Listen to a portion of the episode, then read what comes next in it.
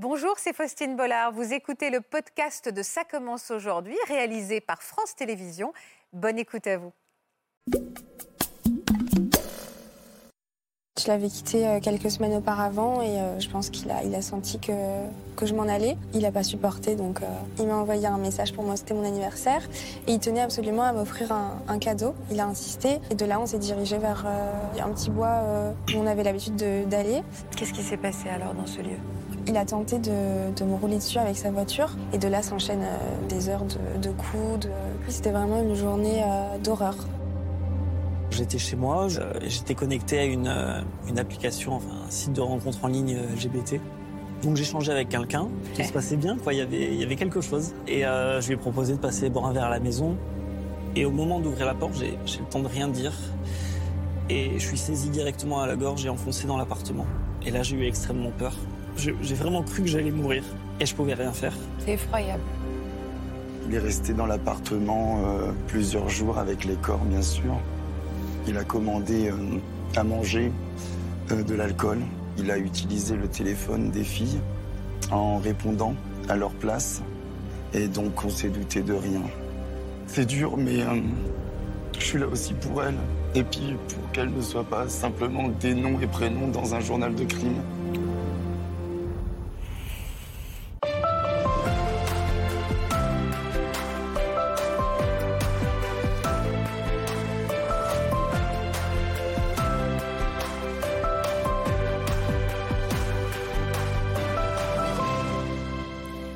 Bonjour à tous et merci d'être une nouvelle fois au rendez-vous de Ça commence aujourd'hui. Nous lançons aujourd'hui d'ailleurs notre semaine spéciale justice en compagnie de notre avocat Marc Gégère. Bonjour Marc. Et de notre psychologue Natacha Espier. Bonjour Natacha.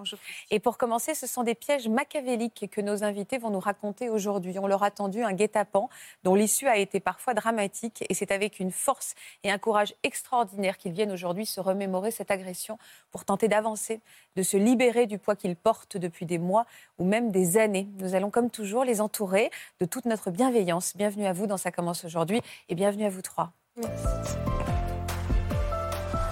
Bonjour Cyrine. Bonjour. Bonjour William. Bonjour. Et bonjour Jonathan. Bonjour Faustine. Merci pour votre confiance. Je sais ce que vous allez nous raconter, euh, évidemment, est extrêmement lourd. L'issue a été euh, très difficile, euh, dramatique également pour vous, Jonathan. Donc merci vraiment d'avoir accepté de, de nous parler aujourd'hui. Dans quel, dans quel but d'ailleurs vous acceptez d'être là? Pour, faire- pour envoyer ce message de, de prévention? Pourquoi, Cyrine? Oui, pour envoyer un message de, de, de prévention et de montrer que c'est une force aujourd'hui. Vous avez réussi à, à dépasser ce- cette douleur Oui. et cette étape de votre vie qui a été difficile pour en faire quelque chose de positif? Oui, j'ai réussi à le surmonter et euh, à en faire ma force et la femme que je suis aujourd'hui. Et vous, Jonathan, il y a un- il y a, euh, on pense évidemment très fort à votre famille. Euh, certains ont perdu la vie. On va en parler avec vous. Pourquoi vous avez accepté d'être là? Pour leur rendre hommage justement à vos sœurs? Oui, absolument. Moi, je suis plutôt un messager. Je, je parle pour elle maintenant. Et euh, c'est euh, aussi un exultoire et important pour moi de raconter leurs histoires et qui elles étaient surtout. Comment elles s'appelaient vos sœurs? Jennifer, Amélia et puis euh, le petit Eliam. On pense très très fort à eux aujourd'hui. Merci. Merci. encore pour votre confiance. William, je vais revenir tout à l'heure vers vous pour que vous nous racontiez également votre histoire bouleversante. Euh, Cyrine, vous êtes donc une toute jeune femme. Vous avez quel âge aujourd'hui? J'ai 23 ans. Et rien n'aurait plus présagé qu'il vous arrive un tel cauchemar, puisque c'est vraiment le mot qu'on peut utiliser. C'était la veille de vos 21 ans. Et qui vous a tendu ce piège dont on va parler aujourd'hui? Euh, c'est mon ex-petit copain. Pourquoi il avait planifié ce, ce coup monté? Euh, Puisqu'en fait, je l'avais quitté euh, quelques semaines auparavant et euh, je pense qu'il a, il a senti que, voilà, que, que je m'en allais. Et il n'a pas supporté. Donc, euh, Il n'a pas supporté. Et euh, dans... quel est le mot que vous utiliseriez pour décrire ce que moi je dis cauchemar, je dis enfer, je dis euh, en effet on dit guet-apens. Vous, vous dites que vous êtes tombé dans quoi? Dans un piège? Oui, c'était vraiment une journée euh, d'horreur. Ouais. Je... Enfin, j'étais comme sortie de moi-même, en fait. euh. Quel prétexte il avait choisi alors pour vous faire tomber dans ce piège, Cyril? Alors, c'était mon anniversaire, du Ouais. coup, euh, il m'a envoyé un Vos message. 21 ans C'est ça, oui. Il m'a envoyé un message pour moi, c'était mon anniversaire. Et il tenait absolument à m'offrir un, un cadeau. Euh, j'ai refusé euh, à maintes reprises. euh, il a insisté. Parce que vous l'aviez quitté déjà. Oui, je l'avais déjà quitté. Et je me suis dit, bon, ben, c'est inutile de recevoir un cadeau de ta part. C'est gentil, mais non, merci. Et il a insisté, j'ai fini par accepter. Je me suis dit, bon, je prendrai son cadeau, je le jetterai à la poubelle et puis ensuite je le bloquerai et puis ça sera terminé. D'accord. Et euh, malheureusement, ça s'est pas passé. C'est quoi ce cadeau? Il en avait vraiment un à l'origine pour Oui, vous appâter, entre guillemets? Oui, c'était euh, des, des soins pour le corps, pour le visage. D'accord. Euh, il m'a donné ça, il m'a dit, euh, tiens, comme je sais que tu n'as plus confiance en toi, euh, je t'offre ça. Donc, euh, Sauf qu'il avait bien participé à, à la à abîmer votre confiance. estime de vous-même. Et euh, un parfum qui s'appelait Libre. Donc, Symbolique. euh, ouais, très symbolique. Et vous l'a offert où ce cadeau? Alors, on a d'abord marché un petit peu en bas de chez moi, puisque je n'avais pas envie de, de faire plus de choses. Bien sûr. Et euh, j'ai dit à mon petit frère, euh, j'en ai pour cinq minutes, je descends et je reviens, puisque j'étais vraiment partie pour, euh, Mhm. pour cinq minutes. Euh, il s'est mis à pleuvoir des cordes Mhm. et euh, on a dû monter dans sa voiture pour s'abriter. Et de là, on s'est dirigé vers, euh, vers une- un, petit, un petit bois où on avait l'habitude de- d'aller. Il y avait un petit parking où il y avait du monde, donc en général, on s'y mettait. Et là, j'ai vu qu'il est descendu en voiture vers un grand, le, le terrain vague de ce bois. Et là, j'ai senti que, que ça allait pas, que c'était pas, pas normal. Quoi. Vous compreniez hein, à ce moment-là qu'il n'allait pas dans la bonne direction. C'est un endroit euh, familial. En fait, il y a beaucoup de familles qui s'y promènent, des classes qui font des balades, etc. Euh, donc, euh, pas du tout euh, 'fin, un endroit sécuri- sécurisant et sécurisé plutôt. Qu'est-ce qui s'est passé alors dans ce lieu? Du coup, donc, il me pose beaucoup de questions sur ma vie privée. Est-ce que je, depuis qu'on n'est plus ensemble, je parle à des garçons, etc. Je lui dis que ça le regarde absolument pas et que c'est ma vie et qu'on n'est pas du tout là pour, pour ça. Il était agressif? Oui, il a été un peu. euh, je ne l'ai pas reconnu. Et puis, euh, de là, euh, mon papa m'appelle sur mon téléphone. Et il, lui il prend mon téléphone et il lui raccroche au nez, chose qu'il avait jamais faite. Et là, je me dis, c'est bizarre.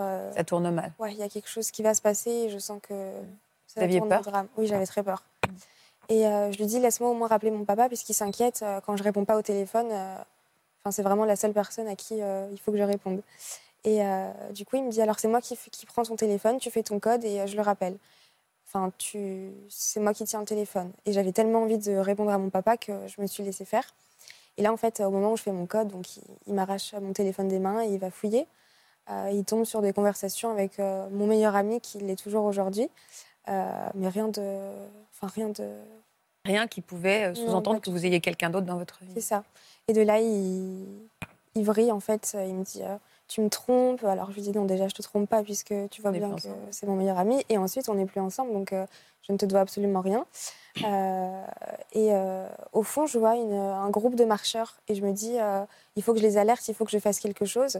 Et j'ai l'instinct d'appuyer sur son klaxon de voiture, en fait. Mais ça les a malheureusement pas alertés. Ils sont partis et on s'est retrouvés seuls ici. Et puis, il attend que ces gens soient partis. Il jette mon téléphone à, à des mètres et je le récupère en miettes. Donc, euh, je pouvais plus, euh, Appeler ou faire plus prévenir personne. J'étais seule, euh, seule au monde ici avec lui. Et quand je me baisse pour attraper mon téléphone, en fait, il me, il me- il me donne un coup de pied et je, je m'écroule par terre. Et de là s'enchaînent des heures de, de coups, de, de crachats au visage, je ne sais combien de fois. Il vous a frappé? Oui, il m'a frappé, oui. Mais vous étiez, c'est-à-dire qu'il vous. il- il- pendant combien de temps, vous me dites, il va. Pendant deux bonnes heures. Deux bonnes heures Oui. Il va vous frapper, il va faire quoi d'autre? Il va vous cracher au visage et il vous insulte pendant Oui, il m'insulte, il m'étrangle, il me menace. Euh, Enfin, il me traîne, il me met à un autre endroit. J'ai- oublié beaucoup de, de détails, mais euh, euh, c'était vraiment un, un calvaire. Et je me souviens qu'il y avait une, une voiture sur un parking, sur le parking. Et je me suis regardée dans le rétroviseur pour me dire est-ce que mon visage est touché? Et j'essayais de protéger mon visage euh, au maximum. Donc, euh, c'est comme si je lui donnais le reste de mon corps et euh, que je protégeais mon visage. Vous aviez euh, un jour euh, vu cette, euh, cette face sombre de lui? Vous aviez, euh, vous étiez douté qu'il y avait un- une face euh, B, quoi? Oui, il y avait des signaux qui, qui alertaient, mais euh, j'étais prise dans une manipulation et dans un, un engrenage venant de sa part. Donc, euh, quand on est dedans, c'est toujours difficile de. Vous aviez été très amoureuse? Oui, oui, oui, c'était vraiment. euh, je le voyais comme l'homme de ma vie. Comment vous étiez rencontrés tous les deux? Alors, on s'est rencontrés euh, pendant nos études supérieures. D'accord. Euh. C'était une histoire d'amour qui a été euh, qui a été rapide. Je veux plus utiliser le mot histoire d'amour maintenant Mhm. parce que je suis pas sûre que ça soit digne de ça. Mais à l'époque, en tout cas, les choses avaient été rapides entre Oui, ça a été, euh, ça a été assez vite. Il s'est vite en- emparé de moi. En fait, il m'a vite accaparé, si je puis dire. C'était très, très toxique. J'ai appris quelques temps après qu'en en fait, il avait une copine euh, depuis 4 ans. D'accord. Je l'ai découvert sur les réseaux sociaux. et à partir de ce moment, il, il m'a fait un lavage de cerveau complet et j'étais plus moi-même. En fait, j'étais complètement sortie de, sortie de moi. Il avait une vraie histoire en parallèle, une double vie? Oui, c'était une fille avec qui c'était acté, ils allaient se marier. ah ouais? Ouais. Ah oui, je pensais que vous me disiez qu'il avait une aventure à côté, mais non, il avait une vraie double. Euh, oui, ouais, ouais. Mais comment vous en êtes rendu compte sur les réseaux sociaux? Euh, En fait, il m'avait bloqué et j'ai découvert ça avec, euh, avec les comptes de mes amis. Enfin, j'avais pris un autre téléphone parce que je sentais qu'il y avait quelque chose qui. J'avais, j'avais senti quelque chose. Et je vois sur Facebook des photos de lui et elle, ma petite femme. je regarde les dates et puis je vois que ça date d'il y a plusieurs années quand même. Donc je me dis, il y a un souci en fait qui est l'homme que, avec qui je suis depuis euh, plusieurs mois en fait. Et il s'était justifié comment? Euh, Il m'a dit qu'elle était folle, euh, qu'elle menaçait de se suicider s'il la quittait, qu'il avait la pression familiale. du coup, tu comprends, les ex qui sont, voilà, les ex qui sont, qui, qui, sont des sensus, c'est dur de, c'est dur de, de s'en séparer quoi. Ouais. Vous l'aviez fait, vous lui aviez fait confiance, vous lui aviez pardonné? Oui, j'ai pardonné puisqu'il m'a complètement manipulée en fait. Euh, je croyais à son histoire, je pensais que la fille était folle et que euh, fallait un petit temps. Euh. Et il était fort pour dissimuler sa vraie personnalité. Comment il se comportait avec vous pour, pour se faire pardonner par exemple Oui, il était très fort. C'était des voilà des sorties, des beaux des beaux messages, des fleurs, des cadeaux. Enfin.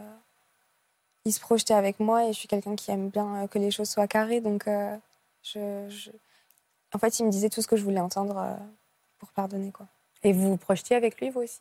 Euh, Au début, oui. Et puis par la suite, euh, je savais qu'il fallait que je m'en aille au plus vite. Mais... Il était jaloux, lui?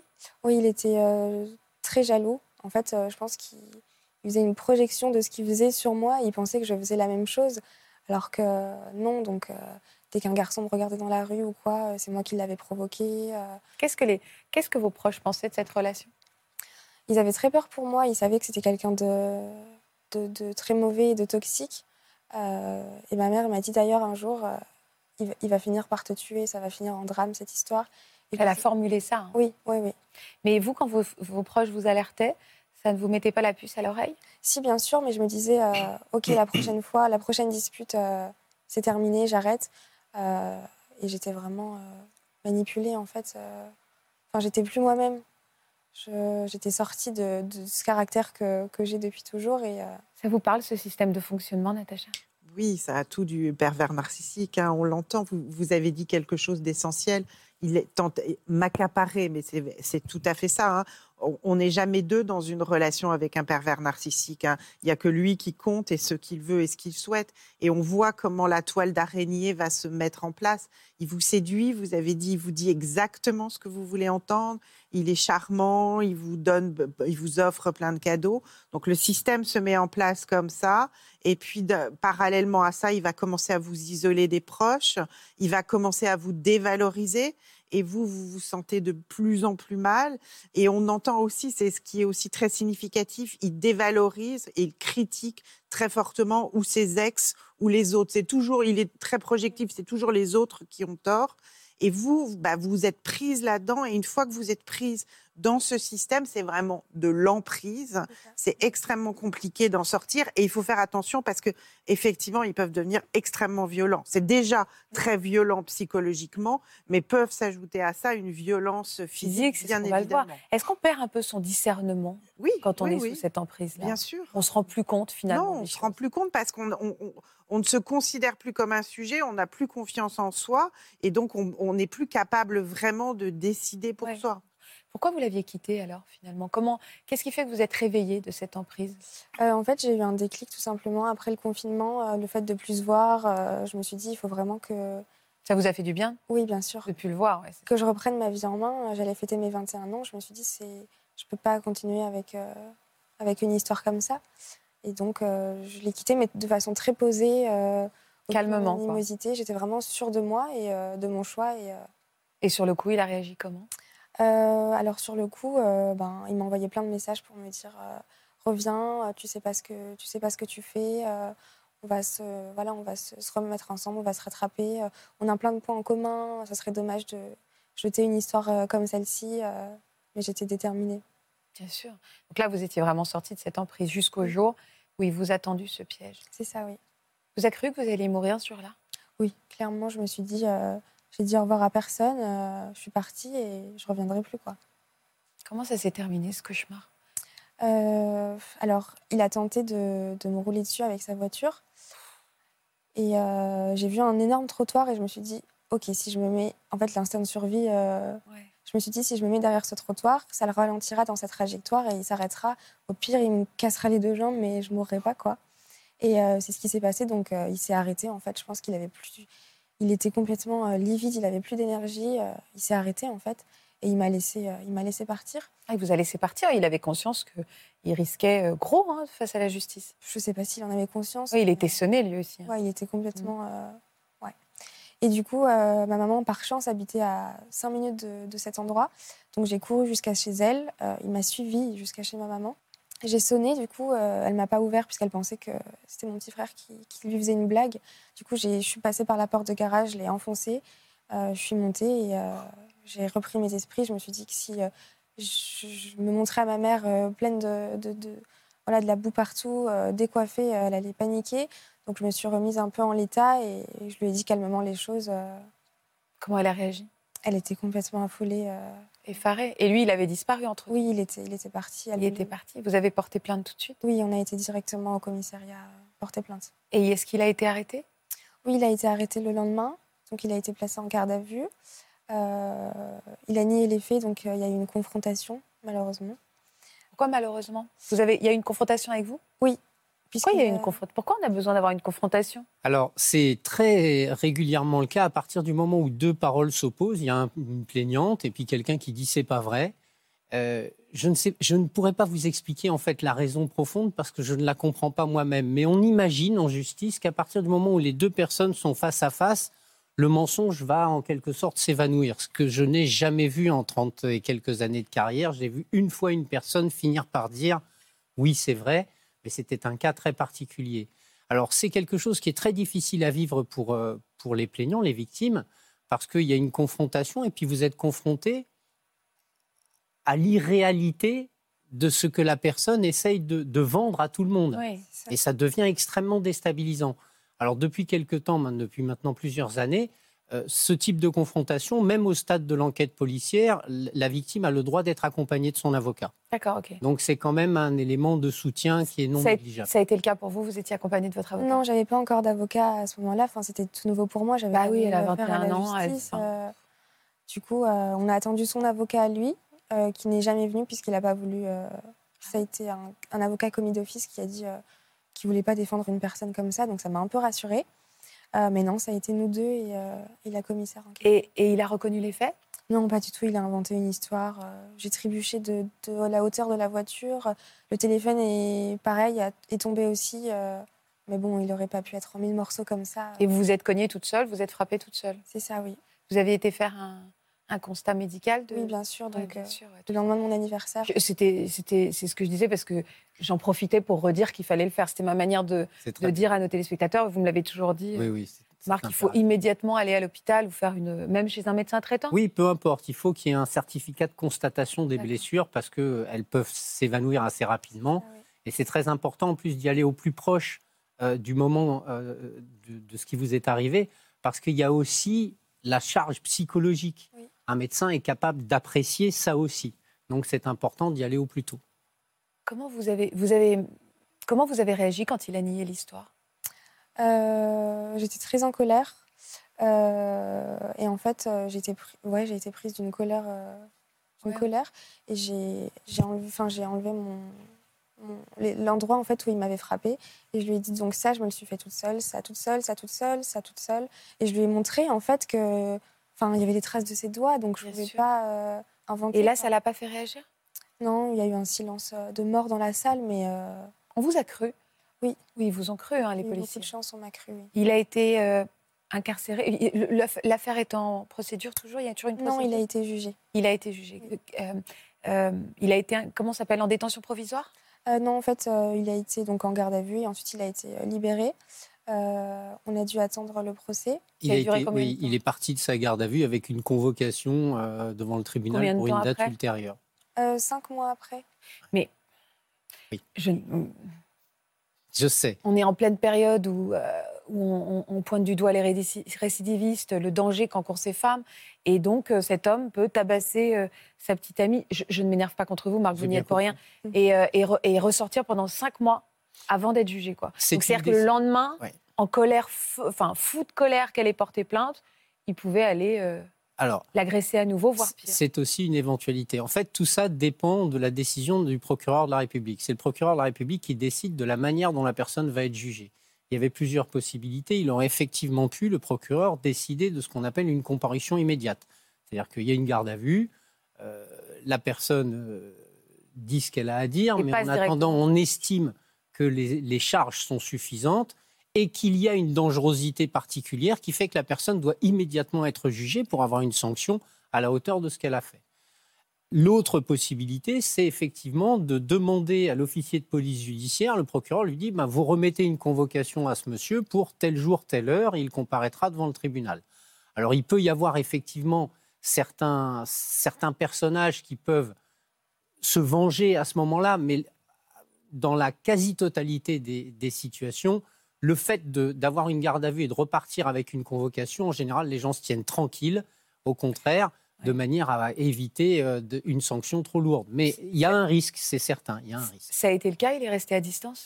Euh, non, en fait, il venait, euh, il venait. Je travaillais dans un restaurant à l'époque et il venait en face du bar de ce restaurant se poser avec ses amis. euh, et euh, Oui, sa présence en elle-même était complètement était- menaçante. quoi. il était devant moi, quoi. Et je passais pour servir mes clients et il était à côté. Quelle a été sa peine à cet homme-là?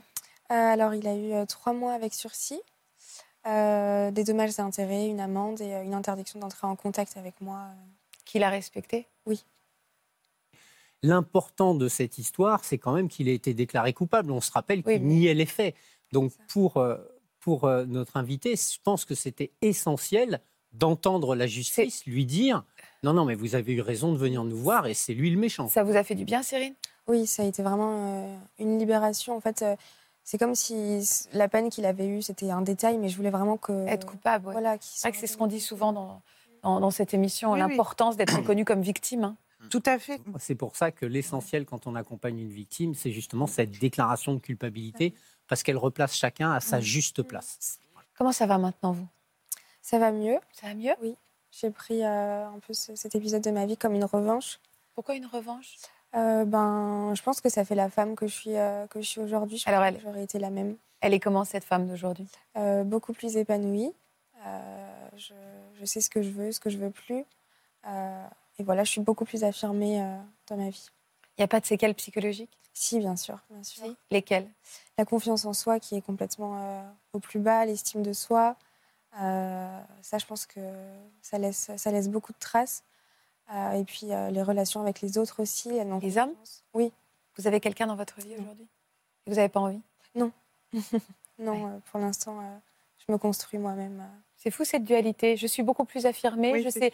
Voilà, et en même temps, j'ai une estime de moi euh, très très basse, quoi. Ben, euh, c'est la complexité d'a- d'avoir été victime d'une telle agression, je pense que et, et tout ce qui reste de la façon dont cet homme s'est comporté avec vous et a fait a fait baisser votre estime de vous.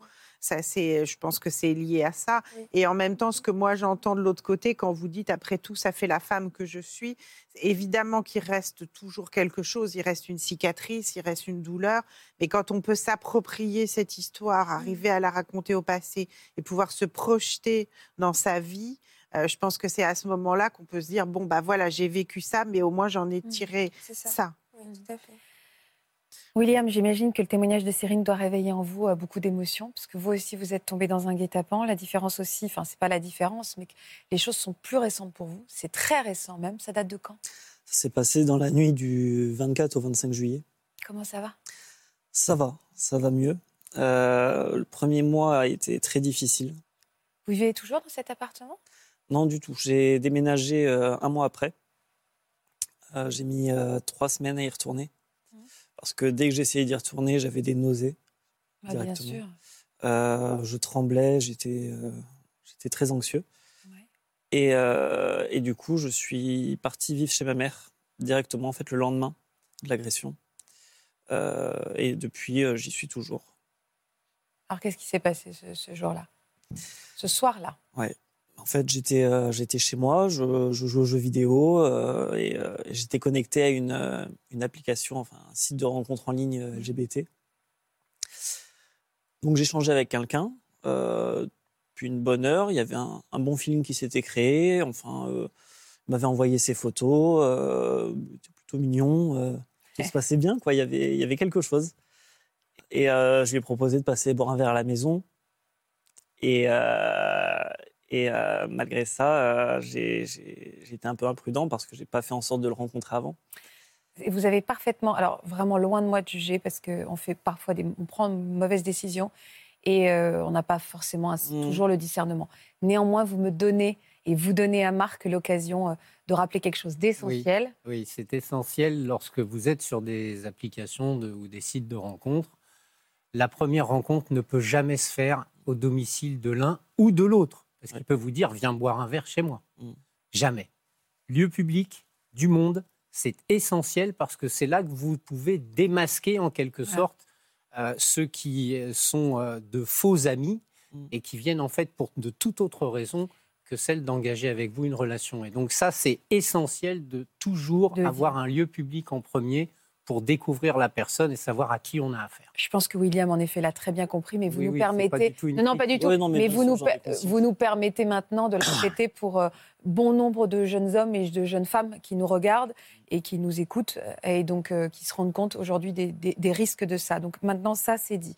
Ce garçon est arrivé chez vous. Quel genre d'homme c'était? Euh, bah, en fait, euh, je l'ai pas vu directement. Euh, ça a sonné euh, donc à l'appartement et en regardant par euh, le Judas de la porte, euh, j'ai vu que c'était pas du tout la même personne qui- que sur les photos, quoi. Ah, déjà. Donc, Et vous euh, avez quand même ouvert? donc j'ai ouvert la porte. Il s'était monté les cinq étages à pied. Je me suis dit bon, je vais au moins lui dire en face que ça va pas le faire. Et au moment d'ouvrir la porte, j'ai le temps de rien dire.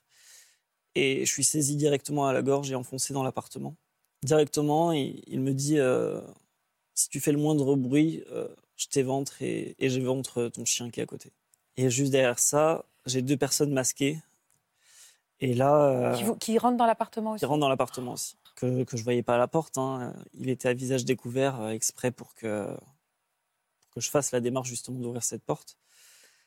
Et, euh, et là, j'ai eu extrêmement peur. Bah. J'ai j'ai eu extrêmement peur, puis plus rien, comme si, euh,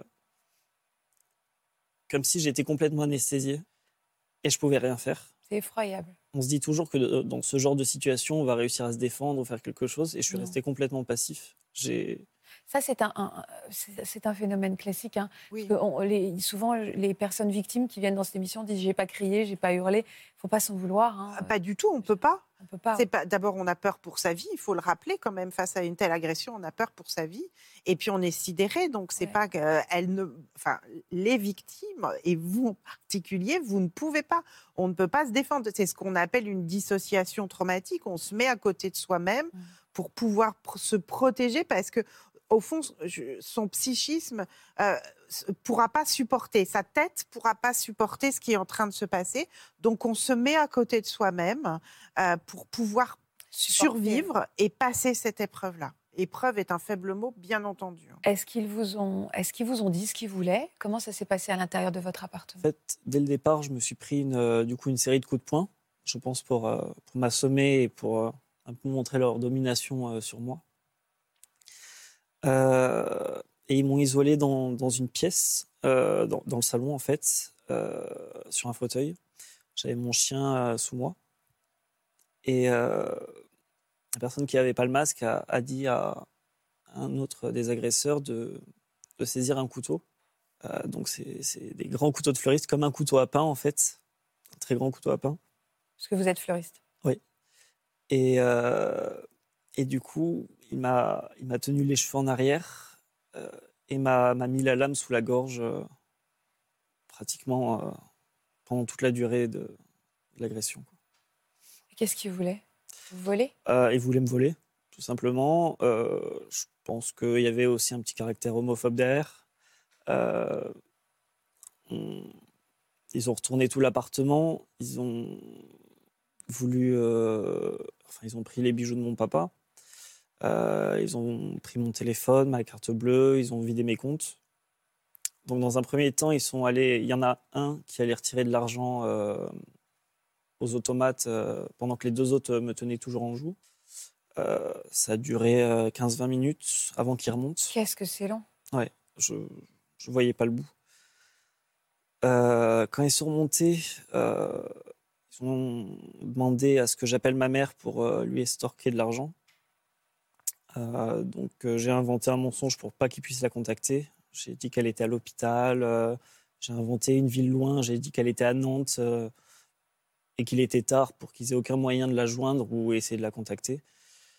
Donc ça les a énervés. Donc ils ont essayé de frapper mon chien. Et c'est à ce moment-là où je me suis remis devant. C'est le seul moment où j'ai réussi à agir en fait, où je me suis remis devant mon chien et où c'est moi qui me suis pris une série de coups.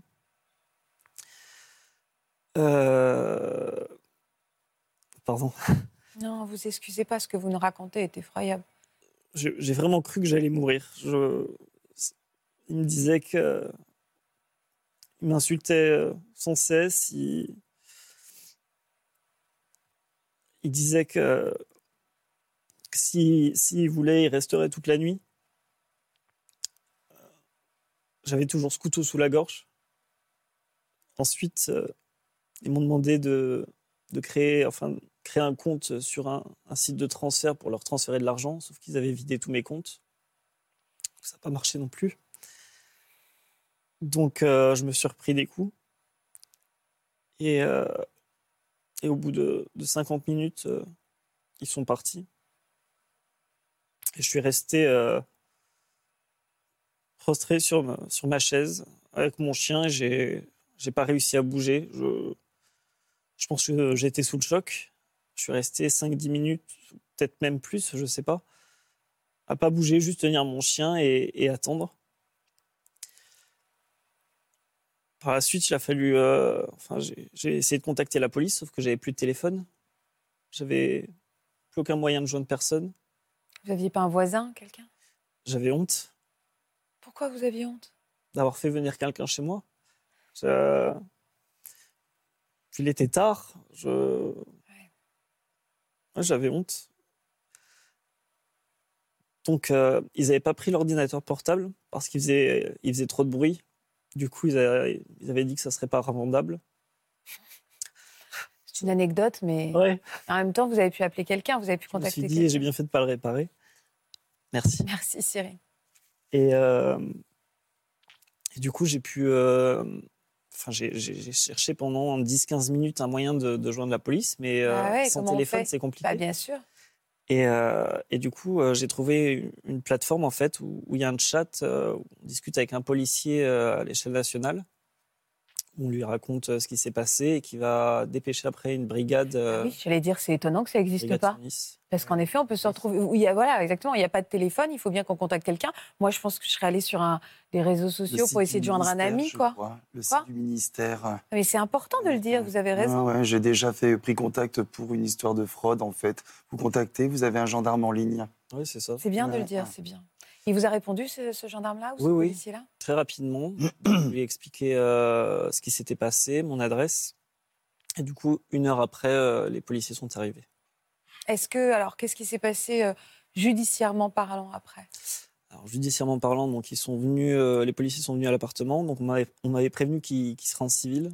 Déjà, ça m'a pas rassuré parce que je me dis, il faut encore que j'ouvre à, Ah, des gens que vous à connaissez gens pas, ouais. voilà, et qui n'ont pas d'uniforme. Donc, euh, est-ce que c'est eux euh, qui. Est-ce que c'est un site euh, euh, encore d'arnaque ou de.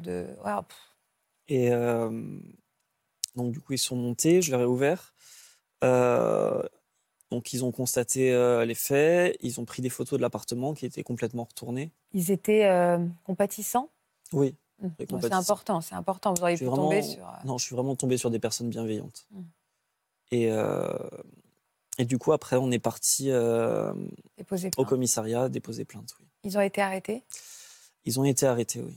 L'affaire est toujours en cours. Euh, ce sera quand le procès? On vous a dit à peu J'ai près? pas de date pour l'instant. Pour l'instant, on, on en est à se porter partie civile. Et euh, vous en attendez quoi de ce procès, vous, William? Moi, je veux juste qu'il soit puni. Euh, on m'a parlé euh, de dédommagement ou autre. Je, je m'en fous en soi d'avoir un dédommagement. Moi, je, je veux juste que ces personnes soient punies et prennent conscience euh, de ce qu'elles ont fait. Euh, Est-ce qu'il y a de plus en plus euh, Parce que j'imagine que vous, vous, venez ici aussi pour me mettre en garde. Hein.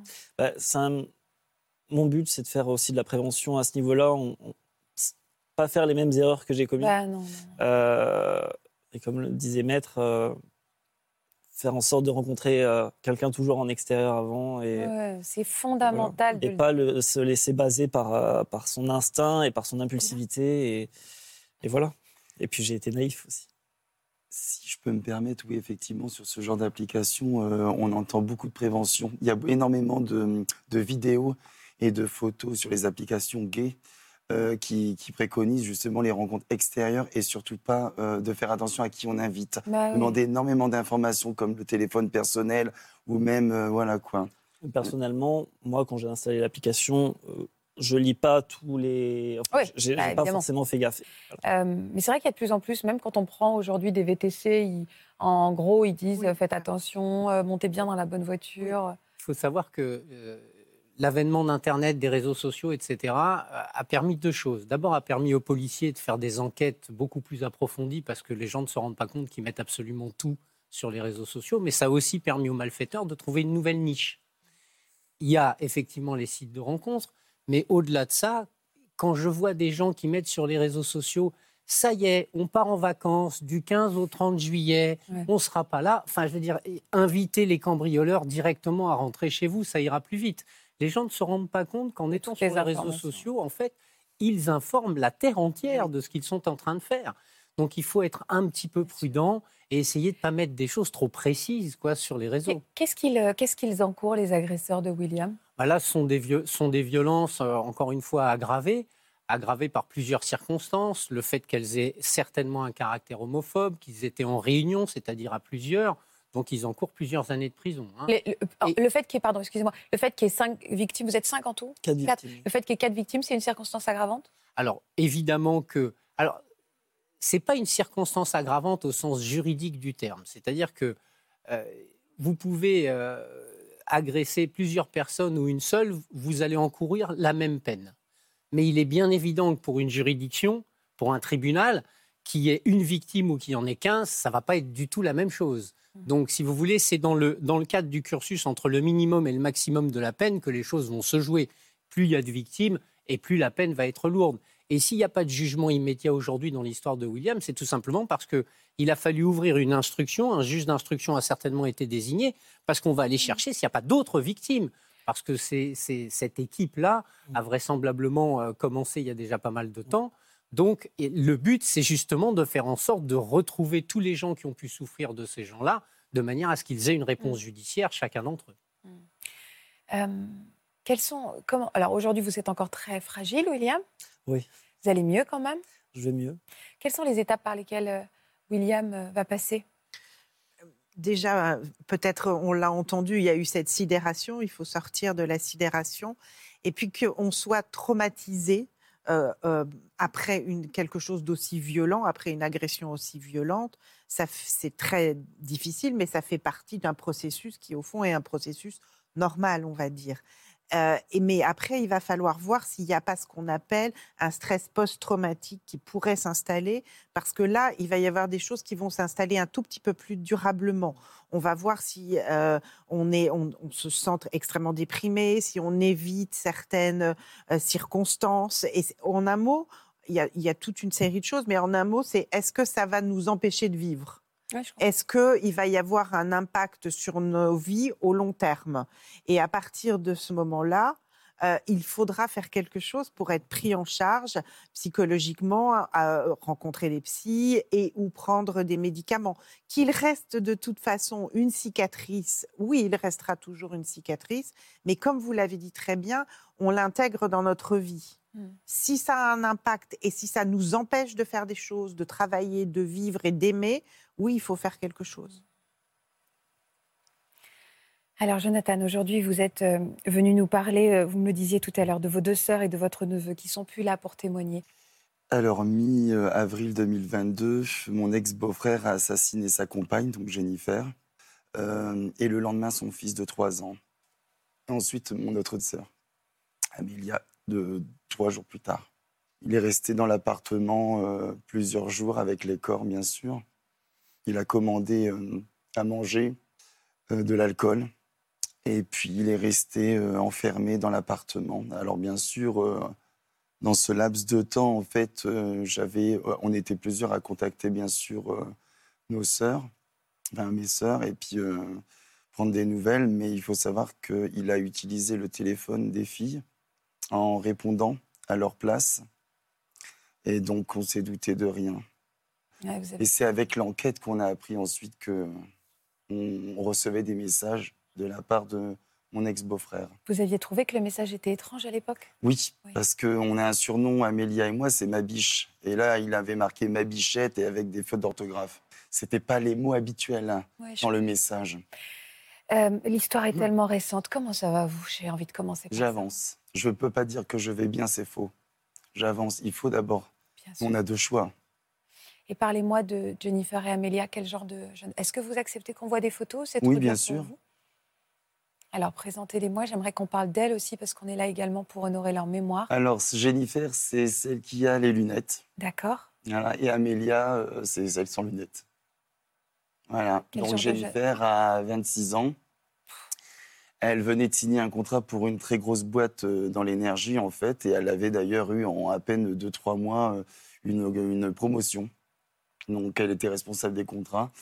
Amélia, elle est à droite, donc elle était psychologue. Elle était très, très, très, très fière de son travail. Euh, elle n'hésitait pas à faire une heure et demie le matin en voiture et une heure et demie le soir.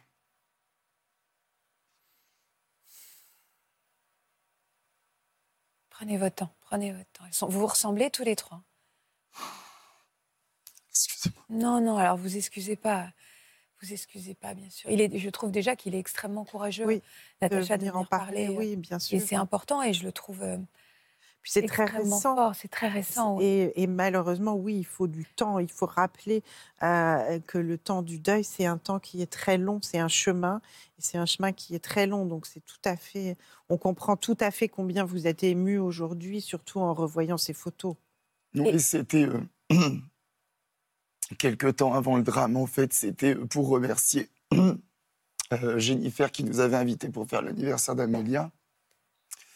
Et euh, ils, sont, ils sont partis en avril, donc c'était ouais, courant septembre. Excusez-moi. Et, euh, et donc voilà quoi. C'est dur, mais je suis là aussi pour elle. Et puis pour qu'elle ne soit pas simplement des noms et prénoms dans un journal de crime. Alors, justement, parlez-moi un peu d'elles. Quel caractère elles avaient Quel tempérament elles avaient? Euh, Jennifer, c'était une battante. Jennifer, elle était très très fière de sa famille. euh, elle, était, elle, est- elle était amoureuse de son fils, fière de sa famille, voilà. Et euh, c'était une battante. On n'a pas eu une vie en fait facile, donc on s'est battu pour avoir le peu qu'on a en tant qu'adulte. Et c'est vrai qu'elle était, c'était une force de vivre. C'était euh, voilà, puis avec un gros caractère aussi avec un gros caractère, une maman aimante, une maman très proche de son fils. D'ailleurs, c'était vraiment la maman poule protectrice. Ouais. Donc voilà. et, euh, et alors, Amélia? Amélia, c'était la faux folle, la faux folle de la famille. Amélia, c'était une femme extraordinaire, un rayon voilà, un solaire, un, Belle, hein? un, un- toutes un deux. sourire et un regard solaire. euh, C'était une femme euh, ouais, éblouissante. Elle était euh, très très fière en fait d'avoir euh, eu son bac, d'être passée, d'avoir eu son diplôme de psychologue aussi. Parce que dans la famille, bon, on n'a pas de l'autre- tous eu des, des, études poussées, et c'est vrai que c'était celle qui a réussi quand même le mieux. Donc voilà, et c'était vraiment la, la, la, la, la faux folle de service. On sortait euh, pratiquement tous les week-ends en fait, et euh, c'est vrai que Vous avez l'air très proche. Hein c'était comment? Vous aviez l'air très proche. Ouais, hein non, c'est vrai que non, non, il y avait, il y a eu, il y avait une espèce de, euh, de comment dire ça, de, je, je de cherche- communion, de, Ouais. de- de d'esprit de, famille. En Voilà, tout cas, c'est très non, non, fort. non, on était va- vachement. ouais, ouais, il y avait. C'est vrai que euh, on avait beau se prendre la tête comme tous les frères et sœurs, hein, euh, Et c'est parce que je ça. la surprotégeais en fait en soirée, et ça, elle, elle, elle Amélia ça. ou Jennifer? Avec Amélia. D'accord. Ah, Jennifer, on sortait pas beaucoup ensemble. Jennifer, euh, elle avait euh, Son petit une garçon. maman, une, voilà, une- elle était maman, elle avait sa vie de famille, donc euh, puis c'est vrai qu'avec mon beau-frère c'était compliqué puisque était. Oui, parce que, pardon, excusez-moi, je vous ai interrompu. Non, non, allez-y. Vous l'aviez rencontré, que- quelle, quelle première sensation vous aviez eue vis-à-vis de cet homme? Le mari de Jennifer. C'était son mari ou Euh, son, compagnon, compagnon. Le compagnon de Jennifer. Ils étaient ensemble depuis cinq ans. Donc, euh, très froid. Très froid, euh, très hautain. euh, et je ne suis pas le seul d'ailleurs. Et puis, n'aimant pas l'infériorité. Ça ça- veut dire quoi ne pas Bah, ce qui veut dire qu'il ne fallait pas être au-dessus de lui. Si vous aviez fait des études et que vous aviez un, un travail, limite, comme vous étiez mieux que lui, vous n'étiez pas Ah. dans ces petits papiers. Vous l'aviez pas aimé, vous l'aimiez pas du tout en fait. Je, je ne le détestais pas. je respectais le fait qu'il soit avec Jennifer et ma sœur était très heureuse. En tout cas, Ah oui, en Bon, apparence. Voilà, ouais. voilà. Euh, pas une fois, je veux dire, elle a- je lui avais demandé hein, plusieurs fois si tout allait bien, et c'est vrai que pas une fois, elle l'avait euh, descendu ou rabaissé, ou c'est pour ça qu'on ne comprend pas aussi le geste. Qu'est-ce qui a poussé justement hein? Il y avait jamais eu des, vous aviez jamais eu des soupçons de violence entre moi, je- moi jamais. Moi jamais. euh, elle, elle m'a- elle avait jamais fait part de quoi que ce soit. En tout cas, de mon côté, moi, euh, Ouais. elle m'en a jamais parlé. Et elle avait l'air heureuse? Elle avait l'air heureuse. Et, le- et votre petit garçon, votre petit neveu aussi? Oui, mais très proche de maman. Il n'était pas. euh, mon ex-beau-frère n'était pas du tout. Voilà, euh, Oui, papa. ouais. C'était vraiment. euh, Une mère le- poule. Plus allé, voilà. ouais, mm. Ouais. Comment vous avez appris qu'il s'était passé quelque chose de grave? C'est un matin, euh, en me réveillant pour aller travailler à 5h30, que j'ai euh, vu plein de messages. Des messages très, très, très clairs de mon autre sœur disant Appelle vite, c'est urgent, il les a tués. Par message? Par message, ouais. Donc j'ai tout de suite appelé ma sœur. euh, euh, en fait, la, première personne qui a, été, ah, qui a donné l'alerte, c'est l'employé de, de ma sœur Jennifer. Parce qu'elle ne s'était pas présentée à son travail pendant deux jours et elle a trouvé ça bizarre. Et en plus, il répondait avec des messages, encore une fois, très. euh, qui ne ressemblaient pas à Oui, qui Jennifer. collait pas. Et donc les policiers ont été euh, tapés à la porte et C'est les pompiers les pompiers. ouais, qui ont cassé une fenêtre, puisque Et- tout était fermé. Et lui, il était en vie ou il s'était Non, alors lui, en fait, entre-temps, a volé la voiture d'Amélia, puisqu'en fait, il faut savoir que euh, Amélia est venue donc trois jours ou quatre jours, excusez-moi les dates, euh, après la mort donc de Jennifer. hein. il l'a fait venir en utilisant donc euh, un message en disant à ma sœur Amélia, viens, j'ai une très très bonne nouvelle, ça va changer nos vies. Donc euh, il lui a fait un guet-apens. hein, il l'a appâté. Et ce qui me fait énormément de mal, excusez-moi, Je vous en prie. c'est de me dire que ma sœur, en fait, a tout vu. Oui. Je n'ose imaginer la douleur, la violence. La violence, la brutalité dans laquelle elle a vécu ça et quelle a été sa dernière pensée. Et puis, connaissant Amélia, sa gentillesse, elle a dû en fait simplement dire mais qu'est-ce que tu fais? Qu'est- Qu'est-ce qui t'arrive? Explique-moi pourquoi tu as fait ça.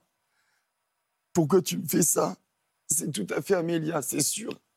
Elle a dû lui demander d'arrêter, elle a dû. Et donc voilà quoi.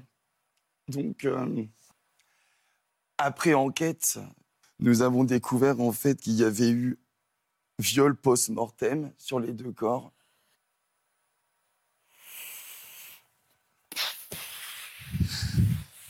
Il a utilisé un couteau. Ça a été violent, ça a été brutal. Je suis allé euh, voir mon avocat, en fait, euh, parce que je pensais aider en voyant en plus l'erreur que j'ai faite. J'ai voulu voir la scène de crime, en fait. Je suis tombé sur des photos de... J'ai voulu aider, en fait. Je pensais qu'il y avait peut-être eu ça ou ça de disparu. Et j'ai vu euh, dans l'état où, où il a mis mes sœurs, quoi. Et c'était plus mes sœurs. Les photos qu'on voit là, elles sont souriantes et solaires, mais euh, ce n'étaient plus mes sœurs à la fin. Il a été violent, il a été brutal, ça a été euh, très dur à voir. Et j'ai encore l'image dans la tête. Pourquoi on a, on- quand on Alors- demande, on peut avoir accès à ça? Il n'y a pas un, En un- fait, si un voulez, psychologue à partir du moment où une instruction est ouverte, euh, par l'intermédiaire de votre avocat, vous pouvez recevoir une copie du dossier. Euh, et quand je dis par l'intermédiaire de votre avocat, c'est essentiel parce que c'est l'avocat qui reçoit. Jamais la partie elle-même ne reçoit le dossier, elle n'a pas, elle en a- on n'en a pas le droit. Par contre, si vous allez chez votre avocat, et si votre avocat ne fait pas suffisamment attention à certaines pièces du dossier, vous pouvez, euh, je peux donner le dossier, ass- asseoir euh, Jonathan dans, mon bu- dans un bureau et lui dire voilà, regardez ce que vous avez à regarder. Ce que je ne fais jamais. Je n'ai jamais montré, et quelles que soient les insistances qui ont pu être celles des- de certaines personnes, parce qu'il y a des personnes, et peut-être Natacha pourra nous l'expliquer, il y a des personnes qui, quelque part, ont besoin de tout voir. Oui, puis ils ont besoin de comprendre euh, Voilà. ce qui s'est passé, euh, tout savoir en fait. Je mets toujours de côté ce qu'on appelle les albums de levée de corps, c'est-à-dire les albums de constatation des premiers arrivants quand ils arrivent sur les lieux et qui trouvent les gens dans l'état dans lequel ils se trouvent. Et évidemment, jamais l'album d'autopsie, qui est une horreur absolue. Oui, ça, il a refusé. Ouais, il a dit, eh non, ça, ça, puis ça servait à rien. Je voulais pas voir Mais ça. bien sûr, ça sert absolument à rien. Mm, mm. Alors après, sur l'album de levée de corps, vous avez des photos des lieux puis vous avez des photos des corps. Donc dans ces cas-là, s'il y avait peut-être une possibilité pour Jonathan d'aider à montrer que quelque ça chose avait disparu, faire, eh ben, on prend les photos utile, du décor et on met de côté les photos des corps. Il faut être extrêmement prudent Et et en général, la plupart, des, la plupart des avocats qui s'occupent et qui accompagnent beaucoup des victimes le sont systématiquement et on fait très attention à ça. Parfois, on vous dit je veux tout voir, mais on n'est pas prêt. Et c'est ça qui est, c'est ça qui est parfois très, très douloureux. Et, euh, et il a mis fin à ses jours après cet homme? Alors, en fait, après avoir euh, commis son crime, euh, il a volé la voiture d'Amélia qu'elle venait de s'acheter. D'ailleurs, elle était toute fière. Il a pris la voiture de ma sœur et il a foncé dans un camion. Et il n'est pas mort, bien sûr. Et je- ce qui m'amène à dire que je me dis que c'est mes sœurs qui m'ont dit non mais c'est mes sœurs qui, qui ont dû lui dire mais tu rêves, tu vas être jugé quoi. C'est trop facile. Non mais je me dis ça, moi je me dis qu'il était hors de question qu'il meure. Donc euh, c'était un petit un petit signe de là-haut. Donc en tout cas il est ressorti euh, du coma quelques jours euh, plus tard en ayant avoué partiellement et en mettant en avant une amnésie. En tout cas, amnésie pour le petit et Amélia, puisqu'il se souvient que il avait bu, une dispute aurait éclaté et ça aurait mal fini. Donc voilà. Et, mais alors, par contre, il ne s'explique pas pour euh, Eliam et Amélia. Il est en détention provisoire aujourd'hui? Oui, il est en, en détention provisoire aujourd'hui. Ouais. Mm. Je redoute le procès, c'est sûr, de le revoir. Et puis en plus, c'est vrai que quand on lit euh, ses dires, c'est c'est une insulte en- à la mémoire de mes sœurs parce qu'il raconte n'importe quoi. Il essaye de se défendre. Donc voilà. C'est pour ça que vous êtes là aujourd'hui, hein, pour euh, Mm. réhabiliter aussi, enfin réhabiliter, il n'y en a pas besoin, mais pour parler de, vos- de vos sœurs et la, de la réalité de qui elles étaient. quoi. C'est aussi pour ça que Des vous êtes femmes extraordinaires qui n'avaient rien demandé. C'est vrai. mm. Oui, c'est vraiment difficile et je, enfin, On c'est plus que hein. difficile, c'est tragique. Moi, ça m'épouvante ce que vous racontez, mais euh, je pense que vous avez raison de venir en parler. On le, on le dit souvent, hein, il y a quelque chose de thérapeutique dans l'idée de venir déposer ici et de témoigner pour elle. On a vu ces très belles photos. Ça, je pense que c'est extrêmement important. Et maintenant, c'est vrai que, euh, alors, dire que ça augmente encore l'horreur des choses d'avoir vu, mais je partage, euh, je partage l'avis de Marc. hein. C'est extrêmement difficile. On sait que dans ces cas d'assassinat de, de personnes proches, les circonstances de la mort, quand elles sont extrêmement violentes, ça redouble encore le choc du traumatisme et de la douleur. Ce qui est important, je pense, c'est de donner des explications aux gens, de leur dire ce Oui. qui s'est Mm. passé. Mais pas leur montrer. montrer. Voilà. C'est ça. je- C'est, on ne peut pas gérer une image. Elle, est- elle est ingérable. Donc, est à partir du moment où elle est projetée à la face d'une personne, vous ne maîtrisez plus rien. Vos mots, vous êtes capable de, de faire en sorte de dire les choses sans nécessairement traumatiser la personne. C'est quand même important. Qu'est-ce que vous voulez nous dire je n'ai pas été obligé de voir ces images. Je le précise. Non, c'est vous qui l'avez fait le choix. Oui, oui, j'ai bien J'ai compris. fait ce choix parce que dès, en fait, dès que j'ai appris le meurtre de mes sœurs, j'ai tout de suite, je me suis senti obligé peut-être d'aider. J'avais l'impression déjà d'avoir failli à, ma, à, ma, à mon rôle de grand frère, puisque c'est moi le plus vieux. J'ai- J'ai j'ai- j'ai ce mal-être de, de- de me dire que j'aurais peut-être pu les protéger. Et c'est pas ce qui s'est passé. Et, euh, Et tout de suite, c'est vrai que j'ai tout de suite été sur les lieux, voir s'il y avait des caméras en extérieur, puisqu'il y a des usines à côté. Vous avez voulu vous photos. rattraper presque de ne pas avoir été là pour, en, en aidant dans l'enquête. c'est ce que Voilà. vous nous Et en voyant cette scène de crime, malheureusement, bon, je vais pas vous cacher que c'est vrai que je m'attendais pas à voir les filles. Eh oui. Euh, les corps n'étaient pas retirés, hein, donc Eh ben elles étaient, euh, ma sœur était par terre. Et, et la, la- la- la chose, la chose que j'aurais à vie dans ma tête, je le dis clairement, c'est son visage, c'est le visage d'Amélia. Elles ont, elles, ont, elles ont énormément souffert et elles méritaient pas ça. Vraiment, vraiment, vraiment. Ça a été brutal, violent et c'est choquant en plus. On, parle souvent de l'EMDR euh, dans cette émission. Vous en avez entendu parler De de, pardon de De l'EMDR. Vous en avez entendu parler? Natacha, technique comme de- ça, instinctivement, est-ce que ça pourrait... euh, On va peut-être expliquer à Jonathan ce que c'est. Et, Oui, euh, ce et- est-ce que ça pourrait peut-être aider? C'est une sorte de reprogrammation, c'est une technique de soin. Pourquoi pas Il faut essayer. On a plein de techniques euh, à disposition pour aider les victimes. Effectivement, c'est une bonne idée, Faustine. Pourquoi pas Euh, Aller voir, euh, aller voir un psy et en parler reste toujours quelque chose qui me semble euh, vraiment primordial dans ce que vous racontez, qui est plus qu'un traumatisme. Et on va vous donner des contacts euh, aussi Oui. euh, pour ces gens qui pratiquent, euh, parce que c'est une piste à explorer dans Bien votre sûr, cas quand il y a eu un gros traumatisme, je crois. Et pourquoi pas aussi des associations de victimes qui ont, euh, qui ont aussi connu la même chose que vous et avec qui peut-être vous pouvez partager un certain ressenti? Je suis inscrit sur un groupe, en fait, sur les réseaux sociaux de hum, violence conjugale et de féminicide. Donc, ça me fait du bien de partager un peu aussi mon histoire. D'ailleurs, ils savent que je viens de. Ça fait du bien de parler ouais. ici? Euh, oui, bien sûr, Ça bien sûr. bien, on, ouais. on partage un peu, entre guillemets, bah, c'est malheureusement des histoires parfois euh, très brutales pour certains certaines. Et c'est vrai, il y a des hommes aussi. Il n'y a pas que des femmes euh, battues. Il faut bien le mettre aussi en avant. Et c'est vrai que oui, ça fait du bien de. Bah, heureusement, parce que sinon, moi, j'ai gardé pendant des mois quand même tout ça pour moi. Juste quand même rappeler que dans chaque tribunal, vous avez une association d'aide aux victimes qui est susceptible de vous recevoir, de vous aiguiller, etc. Donc euh, c'est quand même important de savoir qu'il peut y avoir ce soutien, même s'il faut faire la démarche d'y aller.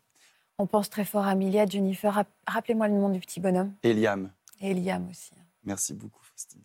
Je sais depuis euh, six ans à quel point la parole est salvatrice, à quel point elle est nécessaire. J'espère que ça vous a aidé de mettre des mots, vraiment. Merci beaucoup. Merci, beaucoup. Merci. Merci Natacha, merci Marc, merci à vous d'entourer euh, tous les jours euh, nos invités avec cœur et je vous invite à le faire aussi sur les, sur les réseaux sociaux. Ils ont besoin de vous, il faut qu'on se serre les coudes. Je vous embrasse. Vous aussi venez témoigner dans Ça commence aujourd'hui. Avec votre conjoint, vous vous êtes séparés juste après la naissance de votre bébé, dans ses premiers mois. Après un baby clash et une séparation, vous êtes en train d'essayer de recoller les pots cassés. Pour une autre émission, à cause de la pression et du rythme de travail lié à votre métier, vous êtes tombé dans une addiction. Si vous êtes concerné, laissez-nous vos coordonnées au 01 53 84 30 99 par mail ou sur le Facebook de l'émission. J'espère vraiment avoir fait passer un message et pouvoir aider euh, les femmes dans le même cas. Oui, oui, ça La permet suite. un peu de vider aussi euh, bah, ma tête et mon sac. Quoi. Ça m'a fait du bien de- d'en parler. J'étais venu pour elle, donc euh, j'ai rempli ma mission et ça me permet de, de les faire exister encore grâce bel- à votre émission. C'est un bel hommage du coup pour Mm. elle. Mm. Voilà, j'espère que ce podcast de Ça commence aujourd'hui vous a plu. Si c'est le cas, n'hésitez pas à vous abonner. Vous pouvez également retrouver l'intégralité de nos émissions sur France.tv.